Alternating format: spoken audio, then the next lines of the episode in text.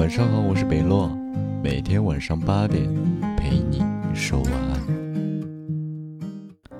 这世上有很多迷人的花，但你要喜欢有结果的树，因为找到对的人最大的阻碍就是和错的人纠缠太久。就好比在机场等船，在面包店买螺丝钉，无论什么关系。提供不了情绪价值，给予不了经济支持，还没有正面的陪伴，那你图他什么？毕竟我们都过了给一颗糖就笑的年纪，应该追求有结果的事和说话算数的人了。对的人会站在你的前途里，志同道合的人才看得懂一片风景。